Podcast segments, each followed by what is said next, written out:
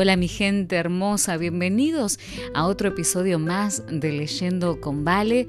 Te saluda Valeria Estrada, llegando con este audio a vos desde Phoenix, Arizona, en los Estados Unidos, en donde estamos en el mes de julio, donde la temperatura en el Valle del Sol, en el desierto, oscila entre los 30 y 42 grados, así que hace muchísimo calor. Les cuento que no es un lujo tener aire acondicionado por estas partes del mundo, sino que es una necesidad Literalmente podés hacer cocinar un huevo frito en el asfalto.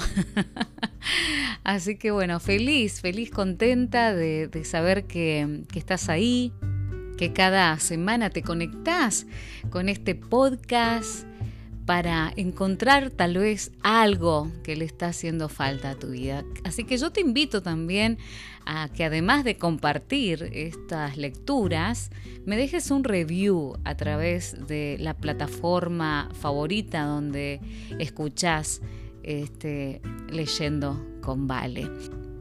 El capítulo que he escogido hoy es del libro titulado Sanidad para el alma de una mujer Cómo superar sus heridas emocionales de la autora Joyce Meyer. Las personas heridas hieren a otras. Y es el capítulo número 7. Comienza con un versículo que se encuentra en el libro de Romanos, capítulo 12, versículo 19, y dice, No tomen venganza, hermanos míos, sino dejen el castigo en las manos de Dios, porque está escrito, Mía es la venganza, yo pagaré, dice el Señor. En su jornada de sanidad, posiblemente lo más difícil que Dios le pida hacer es perdonar a las personas que le han herido. Ciertamente fue muy difícil para mí. Una de las cosas que me ayudó mucho fue cuando Dios me mostró que las personas heridas hieren a otras personas.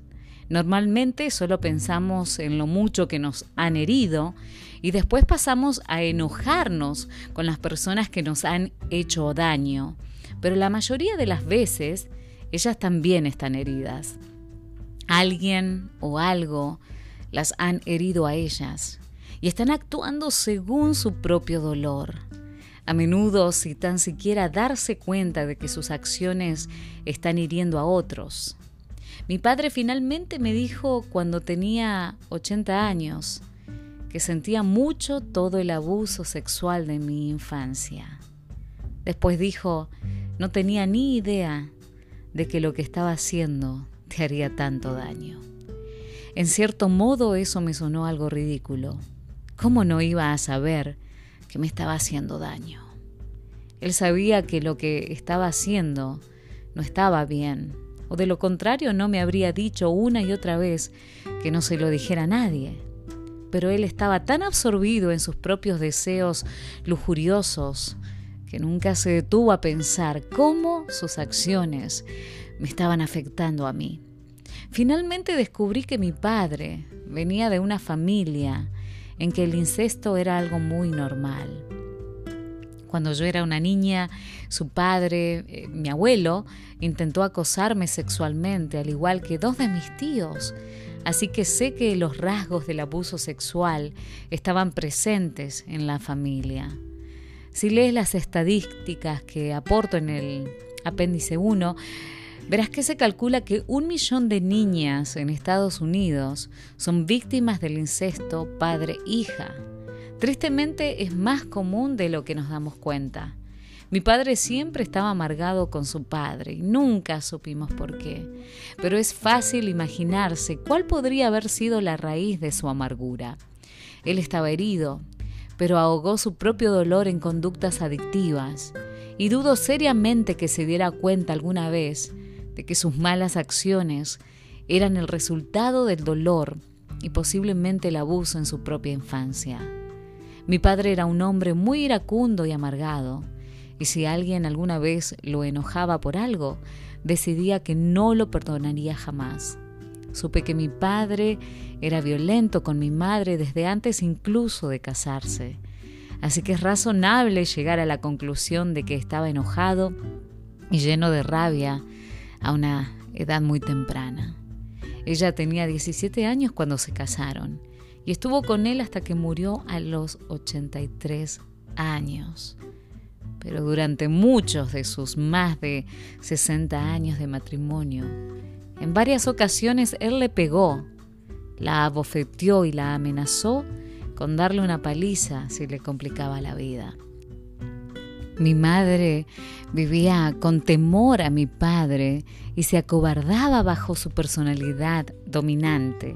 Si ella hubiera tenido más valor, lo habría dejado cuando yo era una niña y le dije por primera vez lo que me estaba haciendo.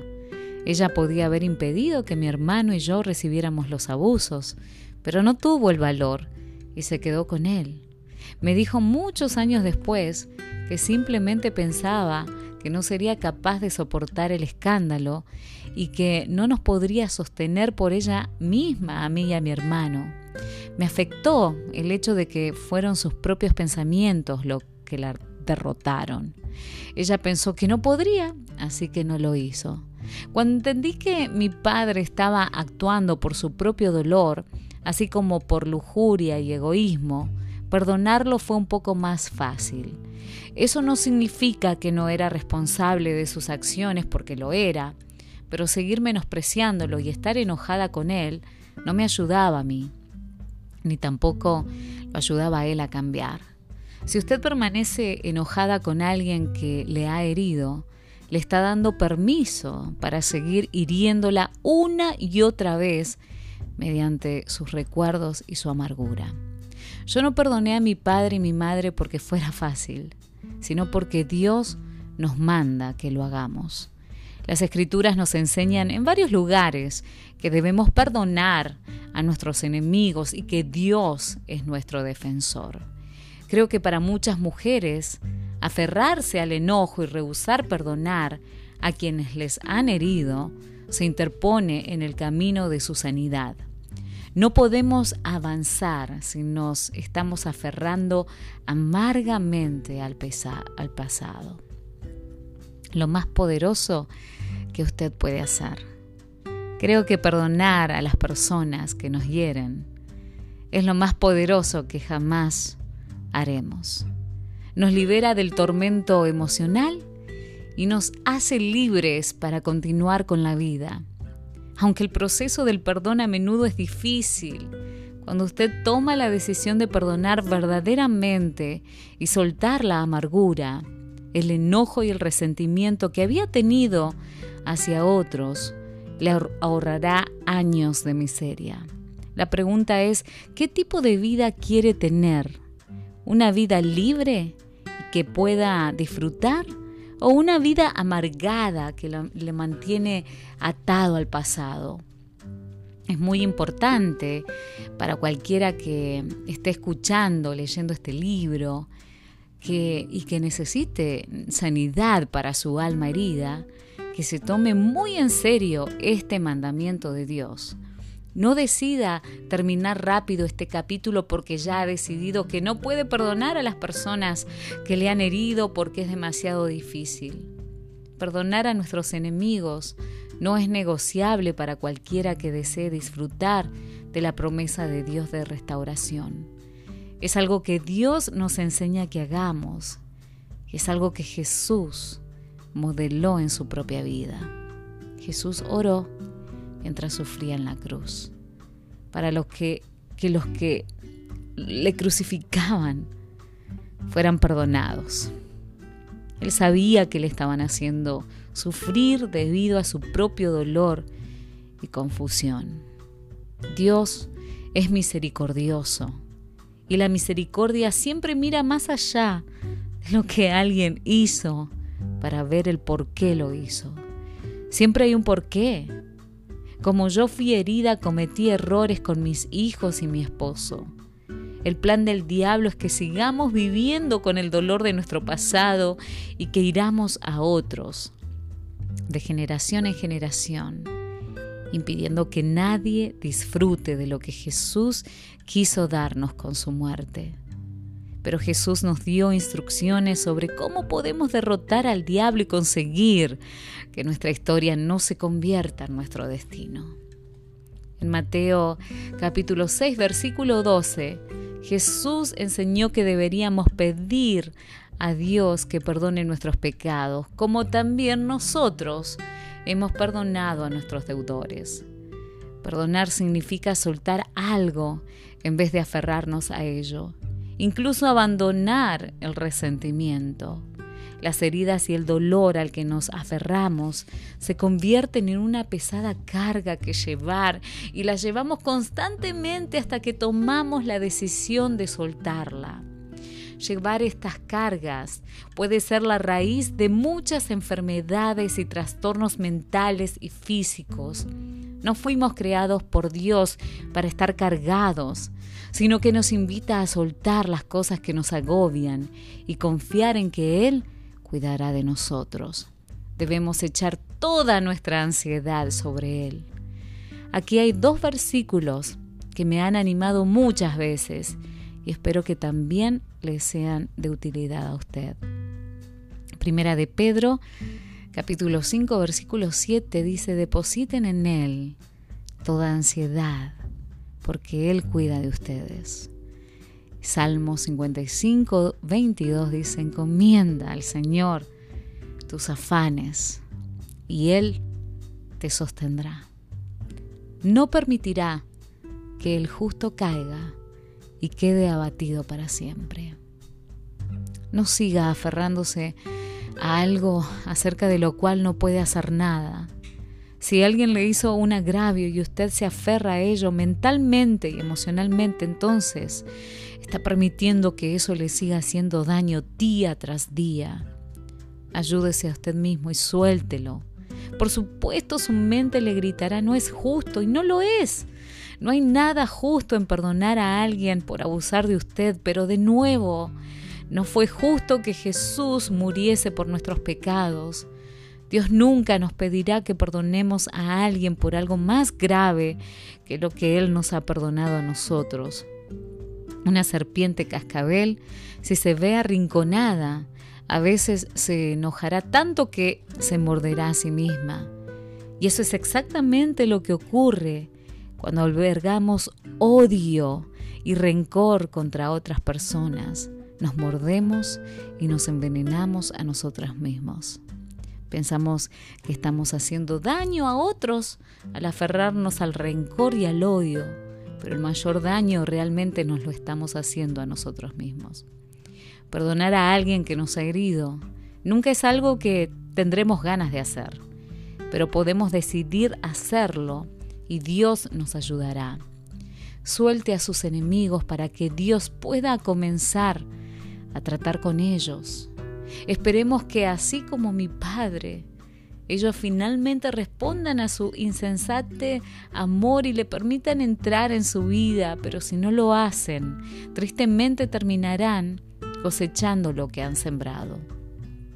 Soltar conlleva hacer el compromiso de dejar de pensar y hablar de las cosas que las personas le han hecho, a menos, claro está, que está recibiendo consejería o compartiendo su victoria sobre ello para ayudar a otra persona.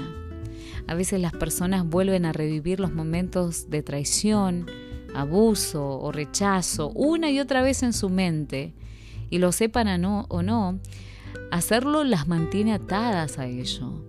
Nuestra mente afecta nuestras emociones y cuando recordamos los eventos abusivos una y otra vez, regresamos al dolor original como si fuera un evento actual. Dios no quiere que vivamos en cautiverio de nuestra propia amargura o dolor. En su lugar, Él anhela que le entreguemos esos sentimientos negativos, que perdonemos a quienes nos han herido y confiemos en que Él sacará algo bueno de lo que nos sucedió y nos dará una doble recompensa por el dolor que sufrimos. El libro de Isaías, el capítulo 61, versículo 7 dice, en vez de su vergüenza, mi pueblo recibirá doble porción. En vez de deshonra, se regocijará en su herencia. y así en su tierra recibirá doble herencia y su alegría será eterna.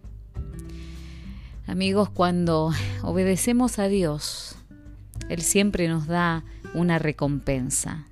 Soltar puede resultar difícil, pero si nos enfocamos en la recompensa, hará que sea algo más fácil. Charlotte Bronte dijo en Jane Eyre, la vida me parece demasiado corta como para gastarla en nutrir la enemistad o en registrar ofensas. Dios quizá nos pida cosas difíciles, así como le pidió a su Hijo que pagara por nuestros pecados, pero nunca nos pedirá hacer algo sin darnos la capacidad para hacerlo. Un gran ejemplo del poder del perdón lo encontramos en la vida de Nelson Mandela. Un reportero compartió esta historia. Mandela tuvo una salida enorme, elegante y digna de la prisión, y fue algo muy poderoso a la vista de todo el mundo. Pero mientras yo lo veía caminar por ese camino polvoriento, me preguntaba si estaría pensando en los últimos 27 años, si habría estado enojado continuamente. Muchos años después tuve la oportunidad de preguntárselo. Le dije, vamos, usted fue un gran hombre, invitó a sus carceleros a su toma de posesión, puso sus presiones en el gobierno. Pero dígame la verdad, ¿realmente no estuvo enojado todo el tiempo? Y él dijo, sí, estuve enojado y tenía un poco de miedo. A fin de cuentas no había sido libre en mucho tiempo, pero, dijo él, cuando sentí que surgía ese enojo dentro de mí, supe que si los odiaba tras haber salido de la celda, entonces aún me tendrían encarcelado.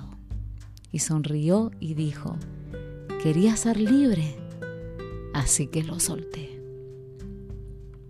La amargura comienza siendo algo pequeño. Una ofensa se abre camino hasta nuestro corazón lo volvemos a revivir en nuestra mente y eso crea canales profundos que a menudo son difíciles de volver a nivelar. Pero Dios nos ayudará si se lo pedimos y después le permitimos que Él nos guíe. Dejar que Dios guíe significa que seguimos sus mandamientos sin importar cómo nos sintamos al hacerlo. Todo lo que Él nos pide que hagamos es para nuestro propio beneficio y para el beneficio de aquellos con quienes compartimos nuestra vida. Nuestros secretos nos enferman por dentro, infectan nuestra alma y se filtran en nuestra conducta. A veces podemos saber que una persona está enojada porque es explosiva cuando las cosas no salen como ella quiere, pero otras veces podemos ver el enojo directamente. A menudo somos buenas escondiéndonos de nuestros problemas reprimiendo el enojo que sentimos por nuestras decepcionantes vidas. Al menos pensamos que lo estamos escondiendo, pero en realidad es como una pelota de playa. Intentamos sumergirla, pero por mucho que lo intentemos, siempre consigue salir a la superficie una y otra vez. En cierta manera, el enojo es reprimido, es peor que el enojo expresado. Al menos si expresamos el enojo, sabemos que estamos enojados, pero si lo reprimimos y fingimos que estamos bien cuando en realidad no es cierto, el enojo nos carcome el alma de muchas maneras que nos roban la calidad de vida que queremos tener. El enojo se puede manifestar como depresión, ansiedad, trastornos de estado de ánimo, trastornos alimenticios, alcoholismo, drogadicción, violencia y muchas otras cosas. No hay mucho que podamos hacer con el enojo que tenga algún sentido excepto soltarlo. Y esa es exactamente la razón por la que Dios nos ha mandado hacerlo. Quizá es tiempo de que usted llegue a la raíz de algunos de sus problemas en vez de meramente seguir tratando unos síntomas que nunca desaparecen del todo. Llegar a la raíz de nuestros problemas es de lo que se trata la sanidad del alma. Nos abrimos a Dios y lo dejamos entrar en todas las áreas de nuestra vida y confiamos en que Él nos guía en este proceso de restauración y bienestar. Cuando las cosas se sacan a la luz, pierden su poder sobre nosotros. La Biblia dice que cuando algo se expone y es reprobado por la luz, se hace visible y claro. Podemos verlo en Efesios capítulo 5, versículo 13. Tomar la decisión de perdonar a nuestros enemigos es el primer paso. Y cuando hacemos eso podemos comenzar a tratar el enojo que tenemos por las cosas injustas que nos han sucedido. Podemos soltar la amargura y el enojo y reemplazarlos por confianza en Dios y esperanza para el futuro. Tomar la decisión de perdonar es el primer paso, pero hay algo más que Dios nos manda hacer, que es una parte importante de perdonar. Es la instrucción que Dios nos ha dado de que oremos por nuestros enemigos y los bendigamos. Caramba, Dios, tienes que, que ser una broma esto. ¿Cómo puedo orar por alguien para que sea bendecido cuando la verdad es que no quiero que sea bendecido? Pero cuando oramos por nuestros enemigos para que sean bendecidos, les estamos soltando para que Dios los bendiga con la verdad que tiene el poder para hacerlos libres de su naturaleza abusiva. Oramos para que Dios abra sus ojos, para que conozcan la verdad y lo reciban a Él como Salvador y Señor. También creo que Dios quiere que estemos abiertos a ayudar de manera práctica a quienes nos han herido cuando necesiten ayuda. Él me dio la gracia para hacer esto con mis padres, al ayudarlos con sus necesidades diarias durante aproximadamente 15 años, cuando eran ancianos y necesitaban ayuda. Me costó mucho tiempo y dinero hacerlo, y admitiré que no fue algo que disfruté. Pero supe que era lo que debía hacer, así que lo hice. Lo volveré a decir. Perdonar a sus enemigos. Es una de las cosas más poderosas que puedes hacer jamás. Abre la puerta a múltiples bendiciones en su vida, incluyendo la paz, el gozo y la recompensa de Dios. Yo perdoné a mis padres y los ayudé en obediencia a Dios, y aunque no lo disfruté, sí disfruté saber que solo Dios podía capacitarme para hacerlo que finalmente había conseguido una victoria sobre el diablo. Dios bendijo mi obediencia y el resultado es que el diablo nunca tuvo éxito en traer de nuevo el dolor del pasado a mi vida. Según la palabra de Dios, pensemos al mal con el bien. Las cosas malas que le hicieron se pueden vencer con una disposición a soltar la amargura y el enojo, y orando y bendiciendo a sus enemigos. Quizás le parezca que les está ayudando, pero en realidad se está ayudando a usted mismo. Cuando perdonamos y después oramos y bendecimos a nuestros enemigos, la palabra de Dios dice que nos estamos comportando como nuestro Padre Celestial lo haría. Y quiero dejarle con dos versículos que he leído y meditado cientos de veces. Me han ayudado a hacer las cosas que estoy enseñando en este capítulo. Y oro para que también le ayuden a usted. Vamos al libro de Lucas, el capítulo 6, versículo 28, y dicen, bendigan a quienes los maldicen Oren por quienes los maltratan.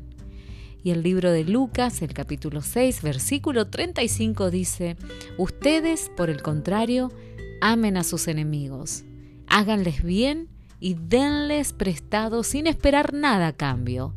Así tendrán una gran recompensa y serán hijos del Altísimo, porque Él es bondadoso con los ingratos y malvados. Que estos versículos le fortalezcan y capaciten para perdonar a cualquiera que le haya herido o le pueda herir jamás. Y así llegamos al final de este capítulo del libro de Joyce Meyer, Sanidad para el alma de la mujer. un capítulo que sin duda eh, me he sentido muy identificada y mm, un capítulo que me hace reflexionar, me hace pensar y un capítulo que no puedo dejar de compartir con ustedes. Si este capítulo te ha bendecido, te invito a que lo compartas también con, tus amigos, con tus familiares o con cualquier persona que mientras escuchabas la lectura, el Espíritu Santo te trajo la imagen de esa persona en tu mente. Que el Señor te bendiga y te espero en el próximo episodio en unos días, días mediante. Te mando un abrazo grande. Hasta pronto.